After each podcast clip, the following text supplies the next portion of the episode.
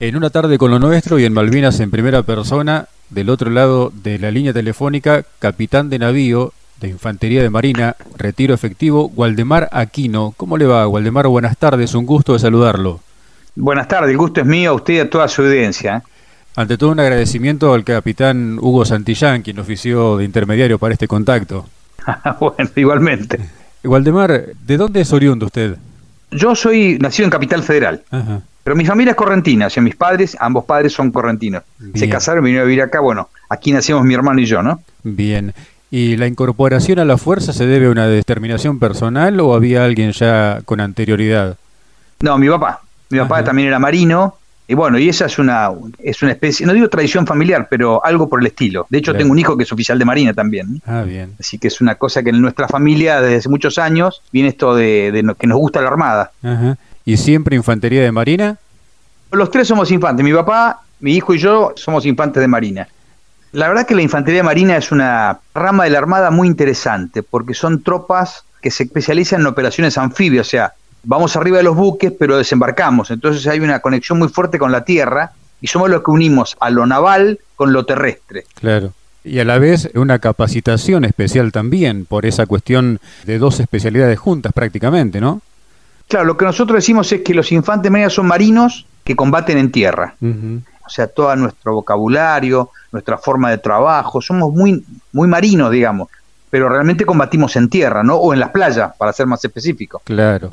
Nos ubicamos en el año 1982. Waldemar, ¿en qué destino estaba y con qué grado? Bueno, yo me recibí en el 79 de oficial de Marina, fui destinado inicialmente al Batallón 1 está en Puerto Belgrano, cerca de Punta Alta, en el sur de la provincia de Buenos Aires. En mi segundo año de Guardia Marina, o sea, el segundo año de mi primer grado oficial, fui destinado al Batallón de Infantería Marina 5, que está en Río Grande, Tierra del Fuego. Mi primer año en ese destino fue como jefe de una sección de tiradores de una compañía de tiradores. Al fin de ese año, haciendo teniente de corbeta, paso a la compañía comando como jefe de la sección apoyo logístico y ahí me sorprende Malvinas.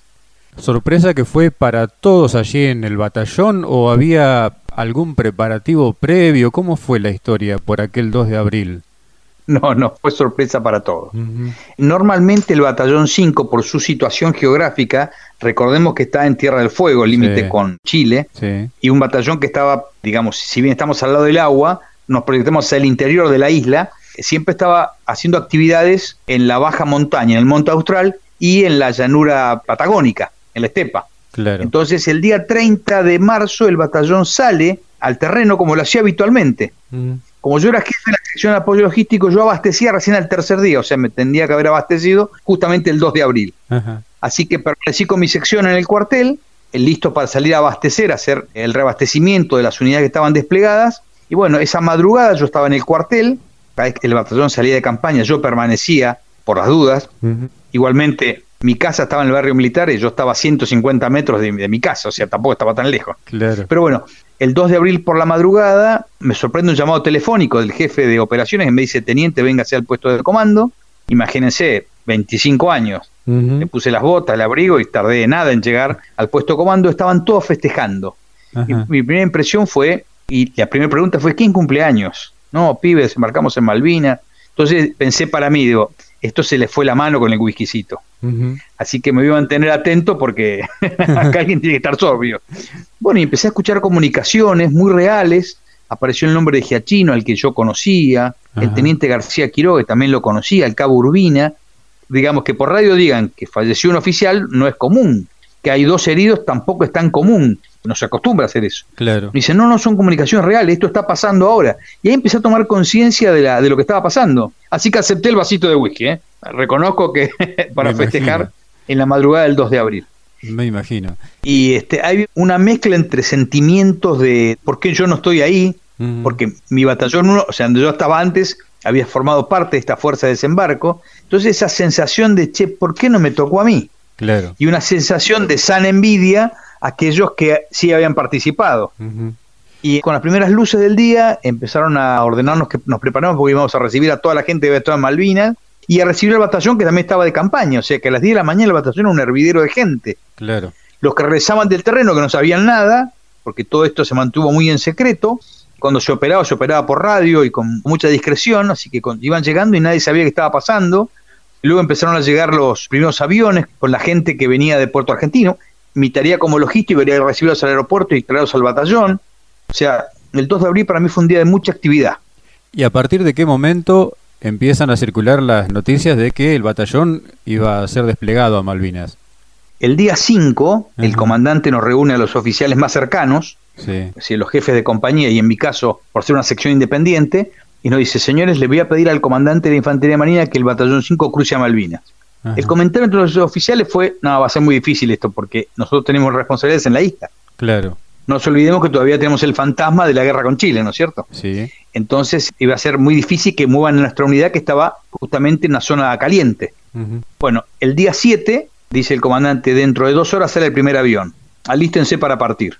Muy bien, o sea que fue un alistamiento muy rápido. Rápido, pues estamos acostumbrados a eso. Independientemente de la rapidez, a mí en particular me ordenan preparar 30 días de víveres y 10 días de munición. La verdad que nunca me imaginé el volumen y el peso que era todo eso. Claro. Así que alisté 11 camiones, armamos lo que llamamos depósitos multiclases y en cada camión colocamos el piso con la munición variada arriba le colocamos raciones de combate, arriba equipo que llevamos, llevamos mucho equipo para reponer, bota, abrigo, ropa interior, todo ese tipo de cosas que uno gasta. Entonces preparamos esos 11 camiones para en cuanto nos ordenen salir, salimos y vamos a cargar los aviones sin demasiada demora. De hecho, lo hicimos así. Armamos todo un plan de embarco. Los infantes de marina estamos acostumbrados al plan de embarco, o sea, embarcarnos con todo a bordo. Siempre lo hicimos en buques, nunca en aviones, pero la forma de hacerlo es muy parecida. Así que me fui al aeropuerto con mis 11 camiones y empezamos a cargar aviones.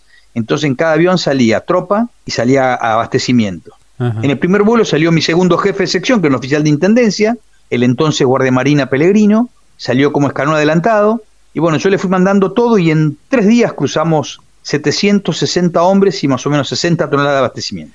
¿Y cómo se calcula el volumen de material a transportar? Porque es muy variado, usted nos decía, tanto munición como equipo de... Bueno, Es, fácil, es fácil. El problema de los aviones no es el volumen, sino es el peso. Los cajones de munición tienen un cartel que dice cuánto mide y cuánto pesa. Sí. Entonces armamos en tierra unos pallets, la Fuerza Aeronaval tiene pallet de aluminio, lo colocaban en el piso, cada pallet tenía 2.000 kilos, así que con el peso del cajón de munición hacíamos un piso de más o menos mil y pico de kilos y arriba lo completábamos con raciones que también sabíamos el peso y las bolsas de equipo pesamos una y la teníamos de, digamos, bolsa patrón. Entonces sabemos que cada bolsa pesaba X cantidad de kilos. Entonces armamos pallets de 2.000 kilos, venían la Zampi móvil, lo cargaba arriba del avión con mucha rapidez. A todo esto, la que me asistiera mi señora, mi esposo, yo la recién casado, así que se vino conmigo al aeropuerto, se instaló conmigo y era mi operadora calculadora. O sea, cada vez que armábamos un pallet, ella me calculaba, sumaba cuánto peso teníamos, y bueno, paramos en los 2.000 kilos, y fue muy ágil, en poco más de dos días cargamos las 60 toneladas de abastecimiento y los 700 hombres y en el último vuelo ya no quedaba más nada, así que un beso a mi esposa y partí a Malvinas, ¿no? Después de dos días de intenso trabajo. Y el cálculo en cantidad, digamos, munición, ¿cuánta munición llevo para cuánto tiempo? Nosotros calculamos 10 días para todas las armas. Hay un cálculo que después en combate no, no resultó ni ahí, ¿no? Claro. Pero hay unas planillas, unas tablas que se decía cuánto se consumía por día. Por ejemplo, un tirador con el fusil Falcon consumía 100 tiros. Un fusil pesado 170 y una ametralladora 2000 tiros por día. Ahora, eso es para calcular, o sea, yo multiplicaba la cantidad de fusiles por 100 por 10 y me daba un número. Eso es lo que yo llevaba, 10 días de munición en tiros de 7.62. Hacía lo mismo con los fusiles pesados, hacía lo mismo con las ametralladoras, con los morteros.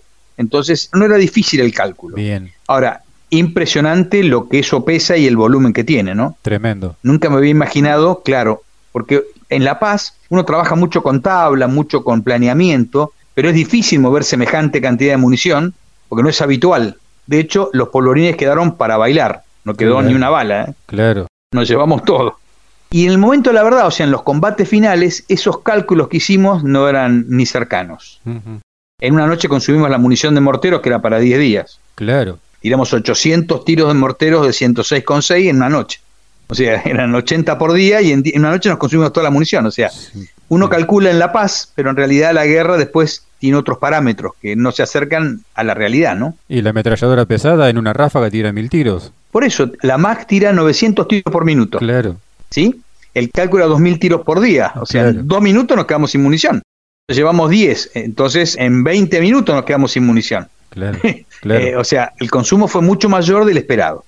Y otro problemita que después lo vi en carne propia, uno tiene el dedo caliente, ¿no es cierto? No es de a tiro a tiro como en La Paz, que uno tira en un polígono que va regulando la munición.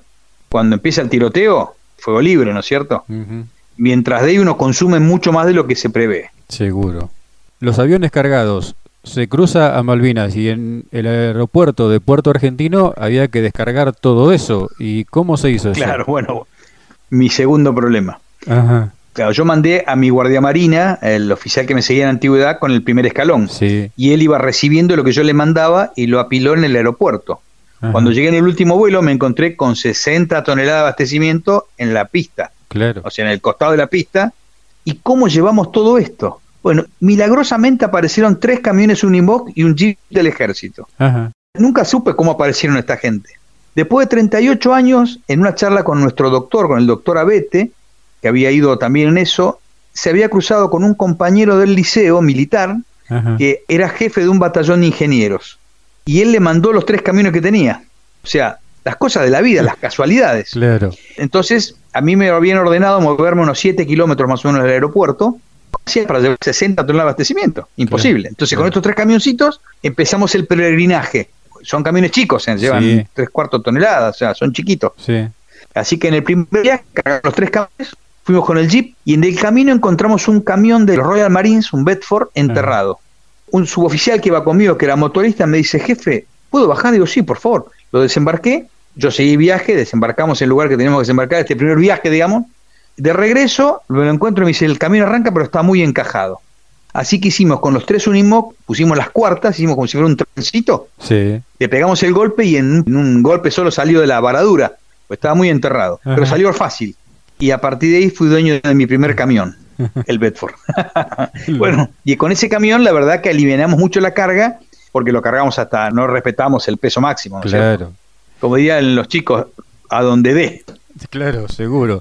Y los primeros momentos allí en las islas, más allá de esto del traslado, ya en la posición que le habían indicado para instalarse, ¿cómo fueron esos primeros momentos?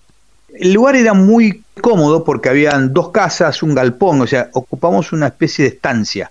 Entonces el ah. lugar era muy cómodo y lo que yo hice fue meter todo lo que era víveres adentro de una de las casas, el galpón chiquito lo usábamos como taller y después lo que era combustible que venía en tambores lo colocamos a un costado de un arroyo y la munición la desparramamos por el campo, por el, en caso que haya una bomba no nos destruya todo, o sea, una pila de municiones en el medio del campo, la tapábamos con redes y ahí empezamos nuestra vida, que al principio fue simple, porque tenemos nuestra cocina de campo, la gente reunida, fue fácil. Inicialmente pusimos tres compañías en primera línea, una en la altura Tumbledon, otra en la altura Zapperhill y enfrente en Will Reed, la tercera compañía que después la recuperamos cuando llegó el regimiento 7 de infantería. Y apareció un helicóptero de la prefectura, un Super Puma. Con ese helicóptero pudimos adelantar hacia la altura Tumbledon, era muy, digamos, escarpada, difícil llegar. Adelantamos todo lo que pudimos en munición, víveres, llevamos dos cocinas de campaña colgadas del helicóptero, o sea que nos hizo un servicio muy bueno. Bien. Ese helicóptero era de búsqueda y rescate. Sí. Entonces, cuando volvió a sus servicios normales de búsqueda y rescate, ya había aviones y demás, este mismo trabajo lo hicimos con el ejército. El ejército nos facilitó un Super Puma y un UH-1H, y con eso continuamos haciendo este abastecimiento y adelantamos muchísimo a primera línea. Que fue una pegada, porque la verdad que la munición es pesada, los cañones sin retroceso son pesados, ha sido muy difícil llevarla hasta allá arriba, ¿no? con la otra compañía, con la compañía Mar, era más fácil porque había caminos, entonces no era tan difícil. Llegamos casi al pie de las posiciones con los camiones y había que hombrear poco, digamos. Claro. Antes que se me pase, cuando llegó al aeropuerto de Puerto Argentino, ¿cómo lo impresionó el lugar, tanto el aeropuerto como el pueblo en sí? ¿Y ah, qué sintió en cuanto a sensaciones? Bueno, primero es que no me di cuenta del vuelo porque dormí todo el camino, estaba muy cansado. o sea, me desperté cuando dormí, tocó la pista. Y cuando desembarqué me, semidormido, me encontré con esto de las 60 toneladas y la sensación fue no para mover todo esto. Claro. O sea, no tuve demasiado tiempo de emocionarme. Claro. Porque había que trabajar y no se podía perder el tiempo. Entonces, eh, la emoción me duró nada. Qué lindo lugar, qué bueno. Empecemos a mover estas cosas, ¿no? Claro, seguro. Con el tiempo uno recapacita y empieza a pensar qué lugar, qué belleza. Pero en el momento, la realidad es que no, no tuve demasiado tiempo para emocionar. Claro. ¿Cómo está compuesto el batallón en cuanto a secciones, en cuanto a, digamos, a subunidades? El batallón tenía, como contaba, tres compañías. Sí. Después tiene secciones independientes, dos secciones de morteros, una de morteros medianos de 81 milímetros, una de morteros pesados de 106,6 teníamos una sección sanidad muy bien armada con dos médicos, dos odontólogos, un bioquímico y 16 enfermeros. Teníamos una sección de comunicaciones, teníamos comunicaciones HF, VHF y UHF. O sea, nos podíamos comunicar entre nosotros, con los aviones y con el comando que estaba en Río Grande. Entonces teníamos muy buenas comunicaciones, teníamos buenas comunicaciones alámbricas de hecho, tiramos 64 kilómetros de cable, porque es el número. Yo tuve que firmar el vale por los 64 kilómetros de cable. Claro. Porque a veces me dicen, ¿cómo sabe el número? Y es fácil, porque lo tuve que firmar como consumo, digamos. Entonces, todas estas secciones independientes, digamos, conformamos un muy buen equipo de combate. Y el batallón estaba muy bien adiestrado porque venía de estar en una zona parecida. O sea, la topografía de Malvinas es bastante parecida al norte de la isla Grande Tierra del Fuego. Sí de la turba no nos asustamos porque vivimos, yo al menos tenía un año y medio de estar en turba. Claro. Detalles nuestros, por ejemplo, nosotros llevamos un nylon negro del tamaño de una carpa, entonces poníamos el nylon abajo y armamos la carpa arriba. Claro. Lo hacíamos en La Paz, lo hicimos también en la guerra. Nosotros llevamos como parte del equipo barretas. Nadie lleva barretas, nosotros sí para romper el hielo. Y aparte el equipo individual nuestro era muy bueno, preparado para el frío. Entonces estábamos muy bien equipados. Claro, se comenta por ahí que el batallón de Infantería 5 racionó en caliente durante todos los días de la guerra, ¿es así? Es así, nosotros habíamos adelantado a la compañía NACRA, que era la más grande, de 170 hombres, dos cocinas de campaña, a la compañía MAR de 150 hombres, una cocina de campaña, otra en el puesto de comando y otra conmigo. Entonces teníamos muy distribuidas las cocinas casi en primera línea. Y eso hay que sumarle, como yo le contaba inicialmente, que adelantamos todos los víveres que pudimos de entrada. Claro. Y además, cada vez que podíamos, adelantábamos los que llegaban. Entonces, nuestros cocineros que estaban en primera línea tenían lo necesario para poder cocinar en caliente y teníamos tres comidas diarias. Claro. Un desayuno que era un exquisito mate cocido con leche y unas galletas muy ricas, tipo galleta marina, pero grandes. Después al mediodía una comida caliente y a eso de las 6 de la tarde la segunda comida caliente. Nuestra gente, la verdad que comió muy bien, gracias también a que nos abastecía la Armada, que había llevado mucho abastecimiento y había quedado en el pueblo, entonces nos regulaban la entrega de esto que yo le cuento. Detalles que yo me olvidé que con el tiempo los soldados me lo recuerdan. En el medio llegó Pascua. Yo ni me acordaba, ¿eh? Claro. En Pascua hubo un huevo de Pascua para cada soldado. Eso, eso fue la. Qué detalle, yo me había olvidado el tema. Pero la gente de Río Grande nos mandó huevos de Pascua. Qué bárbaro. El número tal que logramos darle uno a cada uno. Después, el 17 de mayo, que es el Día de la Armada, desayunamos chocolate, como se hace habitualmente en el cuartel. Claro. Porque habíamos llevado chocolate naval, como le decimos nosotros, ¿no? Que viene la bolsita, eso se tira dentro de la olla y se genera, bueno, chocolate. No será como el que hace mamá, pero parece. Seguro. Y un detalle que lo tengo en la memoria, ¿no? El día 14 de junio, que fue el combate final, imagínense lo que era el, último combate, fue muy sangriento, fue terrible. Mucha bala que va y que viene, mucho grito, todo el mundo en combate grita, no sé bien por qué, me imagino que para infundirse valor. En medio de este combate, alguien me toca la pierna. Imagínense, yo tenía colocado unos teléfonos que llaman cabeza pecho para manejar las ametralladoras que tenía a cargo, y de golpe me tocan la fuerte la pantorrilla. Chao, se me acabó la vida. No, era nuestro cocinero que traía un tacho con chocolate. No. O sea, mi sección de desayuno el 14 chocolate caliente. Qué bárbaro. Qué bárbaro. No puedo estimar la hora, pero, pero era de noche, así que serían. No sé en qué momento la hizo tampoco. Qué bárbaro. El mes de abril, imagino, como nos han contado por ahí de otras unidades o otras fuerzas, fue relativamente tranquilo, si se cabe la palabra, allí en Malvinas. ¿Es así para ustedes también? ¿Cuándo empiezan a sentir más de cerca esta situación de la guerra? Hasta el primero de mayo fue una preparación, o sea, era rutina. Hablábamos todo temprano, hacíamos nuestra tarea, armábamos las posiciones, los planes de fuego. Yo como logístico me encargaba de que, esté todo funcionando, que llegaran los víveres donde tenían que llegar. Otro tema es el agua, que es complicado. El agua, imagínense, el agua tiene que ser buena, pues si no la gente se descompone. Pues todo, todo ese tema lo venimos haciendo. El primero de mayo a la madrugada cae la primer bomba en el aeropuerto. Bombas de mil libras que le tiraban los aviones Vulcan. Bueno, yo nunca había sentido de este lado el bombazo, siempre lo sentía tirándolo para allá, ¿no? Claro. Así cuando cae la primera bomba, si bien cayó lejos, cayó a 5 kilómetros de mi posición, parecía que me le habían pegado en la espalda. Mm. porque fue terrible. Y así nos despertamos el primero de mayo. Con las primeras luces aparecen los Sea Harrier. Yo tenía conmigo seis ametralladoras 12,7. Son ametralladoras pesadas que se usan para defensa de la zona de apoyo logístico, pero tiene una pequeña capacidad antiaérea porque, digamos, el afuste permite que el tubo apunte para arriba y tiene más o menos 3.000 metros de alcance. Por supuesto, le tiramos a los aviones, nunca se enteraron, le tiramos, ¿no? Pero le sacudimos todo, lo, sacarse un poco la calentura y todo eso que tiene una persona cuando entra en combate. Claro. Así que el primero de mayo nos cambió la vida. A la mañana. Esa noche, o sea, la noche del primero de mayo, recibimos por primera vez fuego naval, o sea, un buque enfrente a nuestro que empezó a cañonearnos. De hecho, ahí tuvimos nuestro primer muerto, el conscripto Cavigioli. Y tuve mi primer herido. Él estaba en el pozo de Zorro, un tiro de artillería explota y una esquirla le pega en el cargador de fusil. El cargador explota y le baja tres dientes. Inicialmente pensamos que era muy grave porque la cara sangra muchísimo y de noche y con toda la adrenalina que circula, pero cuando le sacamos la sangre de la cara y el tipo sonrió, nos dimos cuenta que le faltaban los dientes y nada más. Claro. Lo mandamos al hospital y lo recuperamos a los dos días porque la boca cicatriza muy rápido. Sí, sí. Después en La Paz me encargué que le hagan la dentadura nueva. muy bien. O sea, lo devolvimos a la sociedad con los dientes puestos. Este joven lamentablemente falleció hace unos años de muerte natural, pero hace unos 7, 8 años para atrás tuvimos un encuentro veterano y claro, cuando lo encuentro la emoción de vernos, ¿no? Después de tantos años. Claro. Y digo, ¿cómo andás de la boca? Me dice, de aquel lado muerdo bárbaro. O sea, hicieron un buen trabajo de recuperarle los dientes que había perdido. Seguro.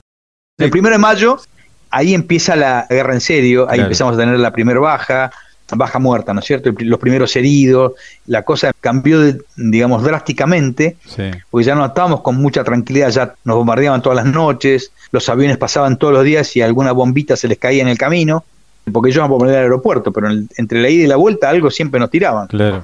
Entonces ya empezó otra dinámica diferente. ¿Y eso afectó al normal desarrollo de las actividades diarias? ¿En qué sentido? No, no, no afectó demasiado, porque seguimos haciendo lo mismo. Detalles. Nunca más me saqué el casco, ni yo ni ninguno de mis que estaban cerca mío. O sea, cambiamos nuestra rutina, mejoramos nuestras posiciones, cada uno hacía el pocito cada día un poquito más profundo. Digamos, empezamos a prepararnos para lo que no se nos venía. Claro. Y empezamos a acostumbrarnos a vivir con esto de los cañoneos, a vivir de noche que nos bombardeaban, empezamos a sentir dónde caían los proyectiles, a entender un montón de cuestiones que antes no lo habíamos sufrido, ¿no es cierto? Claro. Pero la, moral se mantuvo muy alta, siempre, la verdad que tuve la tener eh, hombres de hierro, independientemente de la edad, ¿eh? porque nuestros soldados, que eran jóvenes de 19 años, realmente eran verdaderos hombres, ¿no? Que se comportaron como debían comportarse, junto con los suboficiales, que eran más grandes. Sí. O sea, yo tenía suboficiales grandes, cabos y soldados jóvenes como yo, pero todos se comportaron como tenían que comportarse. O sea, siempre tengo eh, palabras de elogio para la gente que me rodeó, ¿no? Eso habla de una buena formación en cuartel en tiempo de paz, seguramente. Sí, sí. El año 81 el batallón tuvo un muy buen adiestramiento. Nuestro comandante, el capitán Roballo, que siguió siendo durante el 82, era una persona que no respetaba el clima. Si nevaba o llovía o lo que sea y estaba planificado, salíamos igual. Claro. Y hacíamos instrucción con munición de guerra. O sea, siempre al borde del, de todo. Entonces, eso de llevarnos al borde todo el tiempo hizo que en el 82 no sufriéramos la diferencia. O sea, había gente muy preparada. Y otra gran ventaja que tenía la Marina es que en esa época incorporaba en cinco tandas la clase que le correspondía al servicio militar. Significa que cada dos meses ingresaba un grupo nuevo de soldados. Nosotros fuimos a Malvinas con la cuarta tanda del año de la clase 62. Claro. Que tenía menos instrucción había ingresado a la Marina en, agosto del año 81. Septiembre, octubre, noviembre, diciembre, enero. Tenían siete meses u ocho de instrucción, el que menos tenía. Claro. Y la primera tanda, estos jóvenes que estaban preparándose, ya habían cumplido sus 14 meses de servicio militar, estaban listos para venir al continente, nos sorprende la guerra, y ellos mismos quedaron como voluntarios. De hecho, la mayor cantidad de bajas son de la primera tanda, o sea, pagaron un tributo muy alto de sangre. Estos jóvenes que ya habían cumplido su servicio militar. Claro. Y que, insisto, estaban vestidos de civil para irse. Cuando fue el 2 de abril, pasaron a retirar su equipo y volvieron a, las subunidades. Qué bárbaro. Antes de continuar con el relato de lo que fue la campaña en Malvinas, ¿le puedo pedir una semblanza del comandante del batallón? El capitán Robacio, correntino él, era un hombre muy exigente con todo el mundo. De hecho, le decíamos cariñosamente el perro, el perro Robacio. Porque no había bordido los garrones, ¿no? Era una persona exigente con él y con todos. Eso, digamos, durante la instrucción. Durante la guerra se comportó como un verdadero comandante. Nunca perdió la calma, siempre daba órdenes claras. Más querido posguerra que antes de la guerra. O sea, antes de la guerra era una persona que era exigente. Yo diría que era muy exigente. Durante la guerra se comportó como un soldado y posguerra se comportó como un padre. Entonces, los soldados, que son nuestros referentes más importantes, tienen un cariño muy grande a Robacio. Le tenían porque falleció, lamentablemente. Falleció por un tema de edad, ¿no? Pero realmente una persona, insisto, durante la paz exigente, durante la guerra buen conductor y posguerra un padre. Se ha comportado como uno pretende que se tiene que comportar un comandante. Claro, seguramente. Waldemar, ¿cuándo entra en combate directamente el batallón de Infantería Marina 5? Bueno, a partir del primero de mayo empezaron los bombardeos. Sí. Después hay todo un incremento de los fuegos. Del primero de mayo hasta más o menos fines de mayo, nuestros bombardeos, naval y aeronaval. A los primeros días de junio aparece la artillería de campaña.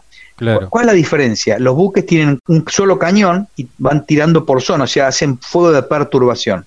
En cambio, la artillería de campaña son seis cañones por batería. Sí. Entonces, la masa, imagínense, lo que son seis proyectiles juntos de 155 milímetros, el daño que hacen. Sí, sí. Entonces, cuando vino la artillería de campaña, la cosa se puso más difícil porque la masa de los fuegos era mucho más grande. Ellos además tenían observadores adelantados que conducían el tiro donde ellos querían, entonces recibíamos una paliza fuerte de la artillería. El primer combate fue el 11 de junio. El capitán Robacio vio que había un flanco que estaba descubierto, adelantó la reserva y bueno, este se encontró con la Guardia Galesa. El primer combate fue un combate de encuentro y fue el 11 de junio. Y a partir de ahí todos los días hubo combate hasta que el fuerte fue el 13 a la noche donde nos atacaron directamente la Guardia Escocesa, el batallón de Gurkas, con el apoyo de los Blue and Roger, que eran vehículos blindados, más toda la artillería enemiga. La del 13 al 14 fue la noche más dura. Claro. tuvimos mayor cantidad de bajas, y obviamente ellos también, ¿no? Sí, sí. ¿Qué estrategia la de Robazo de adelantar la reserva para enfrentar al batallón de la Guardia Galesa, ¿no? Para no mover el resto de las posiciones. Sí, la, la verdad que fue una pegada. Un comandante interviene en la batalla en tres momentos con su personalidad, con los fuegos de apoyo y con la reserva.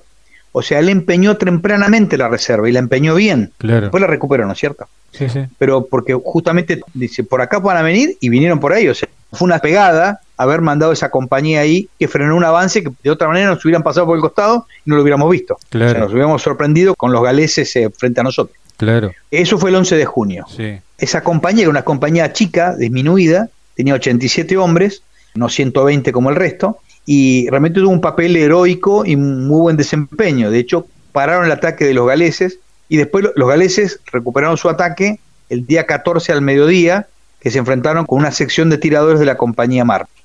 ¿Qué se puede destacar de esos dos días de combate intenso, momentos que le hayan quedado grabados de los días 13 y 14, de esos momentos tan álgidos de, tanto bueno, fuego? La, la verdad que fue bastante duro.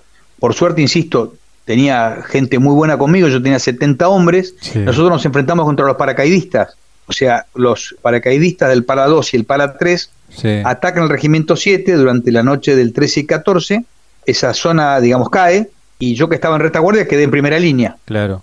Entonces, la noche del 13 al 14 nos enfrentamos, mi sección, contra estos dos regimientos de paracaidistas. Y presentamos batalla y le dimos duro también, o sea, fue un combate bastante parejo y tuvo una sola baja, lamentablemente, el suboficial Juárez, que falleció el 14 de la mañana, y no tuve más bajas, gracias a Dios. Usted me está contando de combates el 14, avanzado ya el día, ya para esa altura en Puerto Argentino la historia era otra. Sí, la muerte de Juárez ocurrió media mañana, 10 de la mañana, por ahí 9 y media, 11. Lamentablemente no puedo precisar la hora porque para mí era de día o era de noche. Hay gente que tiene memoria de yo no. Claro. Yo no puedo precisar la hora, pero digamos 10 de la mañana, pongámosle, Ahí fue el, donde cae Juárez alcanzado por artillería. La plaza se rinde más o menos por ahí. Claro. 10, 11 de la mañana. Y el último combate lo celebra el Guardia Marina Koch, jefe de la tercera sección de tirados de la Compañía Mar, contra la Guardia Galesa, una a 2 de la tarde. O sea, nuestro batallón siguió peleando con la rendición ya hecha. No sabíamos nos habíamos rendido. Claro. Nadie nos avisó que esto pasaba. ¿En qué momento le llega a usted la notificación del cese del fuego? Cuando amanece, que cae la compañía Nácar, que estaba en la altura de Tumbledon, mi sección se transforma en retaguardia de combate, que son los últimos hombres. Cuando pasa la compañía completa, informo y me repliego yo con mi gente, ahí fallece Juárez. Vamos todos a la altura Zapper Hill, o sea, en la altura Zapper Hill, donde había una compañía de 150 hombres, éramos 700. Entonces el comandante ordena que nos preparamos una tercera línea defensiva en las primeras casas del pueblo. Entonces vamos saliendo por secciones hacia el pueblo y queda en el lugar la compañía Mar, que era la compañía que estaba originalmente ahí. Porque era muy difícil moverse, éramos tres hombres por cada pozo de zorro, no podíamos ni movernos. Entonces en el camino al pueblo, el segundo comandante, el capitán de fragata Ponce, nos ordena a los jefes los sectores de responsabilidad. A mí me tocaba del camino yendo a Puerto Argentino a la izquierda. Las casas en Malvinas son muy pintorescas y tienen colores, entonces, digamos, me dijo, bueno, su límite izquierdo es la casa color tanto. Entonces, en el camino, con mis jefes de grupo, que eran suboficiales, yo les iba ordenando en qué casa se iba a ubicar cada grupo. Cuando empezamos a desplegar, me llega un mensajero, me dice, señor, el segundo ordena que formamos en el camino. ¿En qué quedamos? Primera pregunta. Bueno, imagínense lo que es para atrás ordenar, la gente viene con mucha adrenalina, bayoneta calada, bueno, logramos que, digamos, las secciones se replieguen sobre el camino. Cuando estamos llegando al camino, el segundo comandante ordena firmes, al hombro ar. Y entramos desfilando por otro argentino. Después de muchos años, las dos personas, él y yo, el segundo comandante y yo grandes, digo, señor, ¿por qué ordenó esto? Me dice, mire hijo, no tenía otra forma de pararlos. O sea, no se me ocurre otra cosa que hacerlos de entrar desfilando, no para festejar nada, sino para que se calmaran. Claro. Fue una forma militar de calmar a las bestias. Claro. Y la verdad que lo logró con éxito. Porque nosotros mientras estábamos desfilando escuchábamos los tiros atrás del guardiamarina Koch, que se estaba defendiendo de los galeses y la, sensación era pegar la vuelta, pero la orden era defendernos en el pueblo. Pero mientras todo esto ocurría, al segundo comandante había llegado un mensaje y dijeron, che, paren de tirar que ya nos rendimos. O sea, él había recibido la orden de rendición cuando entró al pueblo, que ya estaba rendido desde la mañana, pero nosotros no sabíamos eso. Entonces el segundo comandante, el capitán de fragata Ponce, le encontró esa solución para, digamos, entrar al pueblo y parar de combatir. Qué bárbaro. De ahí fuimos hasta los galpones del puerto, que era nuestro el puerto, y ahí recién, digamos, sacamos el parte, vimos cómo estaba. Pero hay una foto muy interesante que yo guardo con cariño de la revista Gente, donde estamos el 14 a las 2 de la tarde, 2 de la tarde, en el galpón del puerto, y realmente esa foto es histórica, porque yo miro y lo, miro muy seguido, ¿eh? y no veo ninguna cara de derrotado. Es más, vio soldados en condiciones de seguir combatiendo. Claro. Perfectamente vestido, con sus armas en la mano. Batallón 5, en mi opinión, estaba en condiciones de seguir peleando. Ahora, ¿a qué precio? ¿Valía la pena? Claro. Y creo que no. Claro. Porque el resultado había sido el mismo. Con más pérdidas humanas. Claro. Nosotros fuimos 760 y después nos reforzaron. Llegamos a casi 960 hombres. Claro. 16 muertos y 68 heridos sobre casi mil hombres no es un número muy bajo. Y eso no es casualidad es que la gente estaba instruida, que la gente estaba protegida, que los jefes sabíamos qué hacer y los soldados sabían cómo obedecer. Esa conjunción hizo que nuestro número de bajas sea bastante bajo, a pesar de haber tenido combates muy intensos, ¿no? Sí, sí, seguro. Y aquellos cálculos de los que habló al comienzo en cuanto a cantidad de munición para determinados días, ¿cómo les fue al, al final de los combates cuando estaban replegándose, cuando entraron desfilando a Puerto Argentino? ¿Qué munición tenían los efectivos del batallón? Muy poca, muy poca. La totalidad de la munición mayor estaba consumida, o sea, la munición de morteros y de los cañones estaba consumida. Teníamos algunas balas de fusil y no mucho más que eso. O sea, consumimos una gran cantidad de munición durante toda la noche y no había forma de reabastecernos porque consumimos el reabastecimiento. Claro. De hecho, la noche del 13 al 14 hicimos un reabastecimiento de munición de mortero 81 porque el jefe me estoy quedando sin munición, yo tenía munición en los depósitos, armamos en los ponchos de agua, tipo linchera, pusimos la munición y la llevamos al lomo de hombre. Le acercamos toda la munición que teníamos al jefe de los morteros, que también la terminó consumiendo. Claro. O sea, el abastecimiento final fue como en la época de los romanos, ¿no? Sí, sí. Con gente con los ponchos, con la munición en el hombro y le, dejamos al pie de los morteros y pegamos la vuelta. Lo mismo hicimos con los ametralladoras pesados, o sea, nos quedamos sin munición realmente. La poca que teníamos era munición de fusil. Claro. Pero bueno, bien consumida estaba, ¿no? Dicen los ingleses que el 50% de los heridos que tuvieron cuando se enfrentaron al batallón 5 fueron por heridos de fusil. Ajá. He dicho por ellos, ¿eh? Es una referencia. Claro, la pucha. Para mí es importantísima. Muy. Porque están reconociendo que, digamos, hubo combate cercano. Sí, sí. A eso apuntaba la siguiente pregunta. Usted me decía, previo a ese momento de que se los hacen columnar para entrar desfilando, que venía el personal a bayoneta calada. ¿Imaginaban combate cuerpo a cuerpo literal? No, no, no, no llegamos nunca al combate cuerpo a cuerpo. No, no, no llegamos nunca, por suerte, ¿no?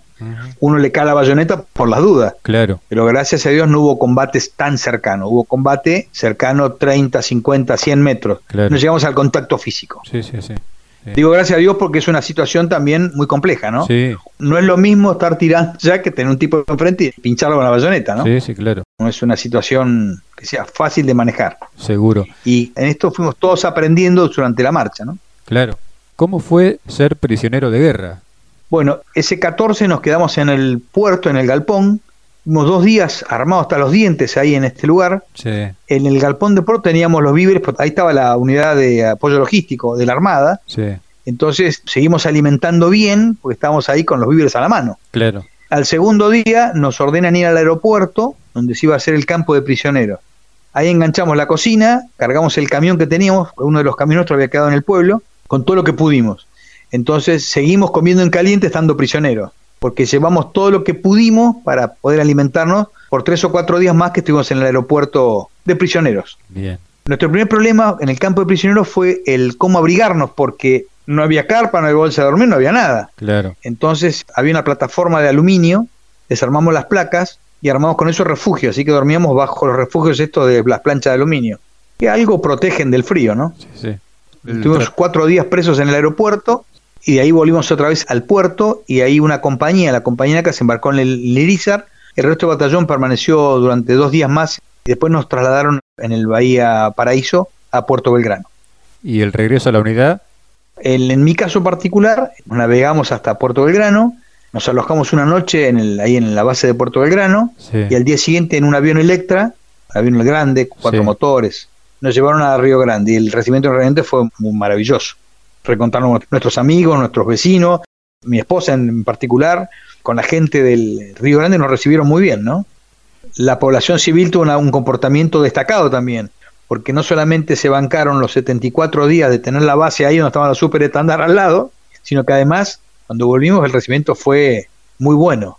Tuvieron que soportar ellos también la situación de, imagino, apagones, encierros. Claro, Mi mujer era maestra de primer grado. Hacían prácticas de evacuación, de cómo manejarse en caso de que haya que evacuar la escuela rápidamente. Claro. O sea, fue toda una preparación de la gente, ¿no es cierto? Sí, sí, claro. La continuidad suya en la fuerza, la cuestión de la posguerra, ¿cómo fue, Waldemar? Siempre he sido un tipo afortunado, ¿no? A fin de ese año vine de pase acá a La Plata, al Batallón de Infantería Marina 3, que es un batallón, nada que ver con el sur, es un batallón fluvial, este está montado sobre lanchas.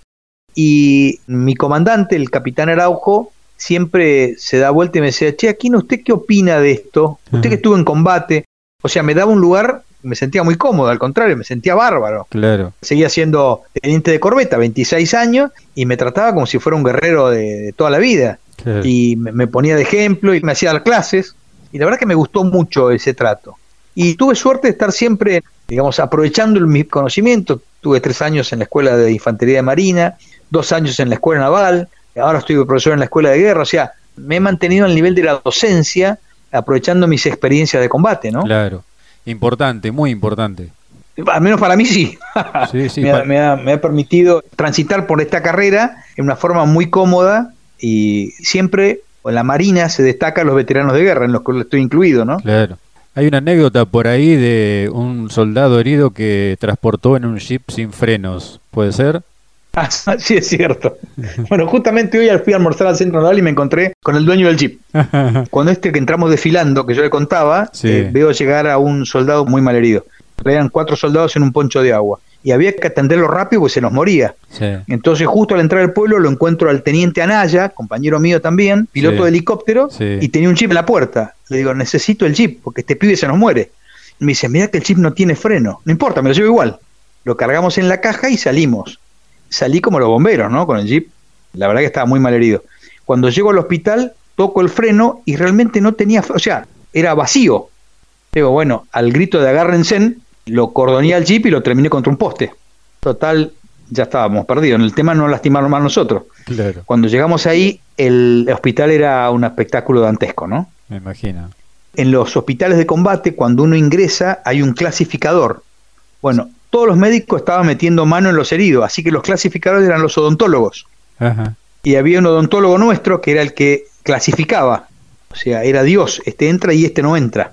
A ese nivel, ¿eh? Y lo que se buscaba era que los heridos leves esperaran, los heridos muy graves esperen más y los heridos en el medio sean atendidos rápidamente. El caso de este joven. Así que nuestro odontólogo me dice, déjalo acá, andate por los ingleses están muy cerquita. Yo me hago cargo. Bueno, gracias a Dios se salvó.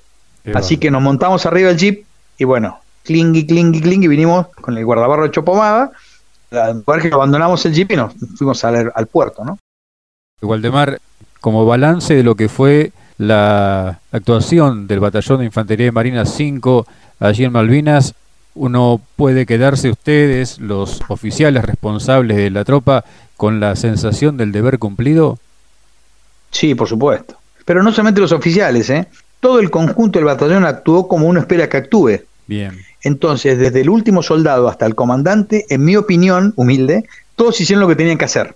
Y como siempre digo, hicimos lo que pudimos con lo que teníamos. Claro. Y yo creo que el resultado fue bueno, no por nosotros, sino porque el enemigo lo reconoce. Claro. Y eso es el, mejor premio para un soldado, que el enemigo reconozca nuestra labor. O sea, que no le fue fácil. No le fue fácil. Independientemente de eso, lo bueno que tenemos es que nos mantenemos muy unidos. Pasaron unos años, yo diría que 10, 15 años, que hubo mucho silencio entre nosotros. Pero a partir de eso empezamos a juntarnos y creamos una cofradía entre nosotros muy interesante. De hecho, yo he pasado más de un 31 de diciembre con soldados, festejando el fin de año. Nos juntamos una vez cada tanto en algún lugar, nos hemos juntado en, Río Grande tres veces, en Escobar, acá en la provincia de Buenos Aires, en Diamante, en Entre Ríos, en Villa Ángela, Chaco, en Posadas, Misiones, y hemos tenido reuniones por todos lados con soldados y con suboficiales y con oficiales, recordando estos momentos, o sea que esa cofradía se mantiene, gracias a Dios, estamos muy unidos. Siempre hay alguno que se pierde, ¿no es cierto? Sí, sí. Porque en esto que uno va creciendo en su profesión, en su familia, se dedica a otra cosa y por ahí, pero en general casi todos estamos muy unidos, muy unidos de poder juntarnos, de integrar familias. Sí, sí, ¿eh? claro. Porque ahora ya estamos viejos, vamos con señora, vamos con hijos, algunos vienen con nietos. Claro. Realmente es una bendición el poder tener esta unión post Malvinas. Yo tuve la suerte en el 2004 de haber sido comandante del 25, o sea, yo regresé al batallón y me vinieron a visitar casi 30 soldados con familia, o sea, fue una reunión hermosa en el cuartel y a partir de ahí muchos de ellos todos los años regresan a pasar el 2 de abril a Río Grande. Claro, seguro. ¿Ha tenido la ocasión, ha visitado Malvinas nuevamente después de la guerra? No, tuve tentado varias veces, pero tengo una sensación rara con Malvinas. La primera es que tengo mucha memoria de lo que pasó y no quisiera volver a encontrarme con un panorama diferente. Ese es el primer motivo. Después ahí por ahí andando vuelta que me sellen el pasaporte como extranjero, tampoco me gusta mucho tengo un sentimiento raro ahí. Pero digo, me han tentado porque este, hasta tengo presión familiar para volver. Y hasta ahora no me han convencido. Y espero que algún día me convenzan, porque tal vez algún día, eh, digamos, venza estos dos prejuicios que tengo. El que me sellen el pasaporte como extranjero y el que haya cambiado mucho de lo que yo recuerdo. Claro, claro. Porque según dicen, cambió bastante. Como tengo mucho recuerdo de los lugares que yo estuve y por mi función, yo me movía mucho, o sea, andaba con el chip para todos lados. Sí. Entonces tengo memoria de lugares, tengo memoria de todo lo que pasó y llegar y encontrar que no está donde tiene que estar y me va a causar una sensación, creo yo, ¿eh? por ahí es todo lo contrario. Pero bueno, esas son las dos excusas que pongo para no ir. Licenciado en Sistemas Navales del Instituto Universitario Naval, profesor de nivel secundario superior de la Universidad del Salvador, especialista en Derecho Internacional Humanitario de la Universidad Católica, especialista en Derecho del Mar del Centro de Estudios Estratégicos de la Armada Argentina, una vida entregada al servicio de los demás, Waldemar.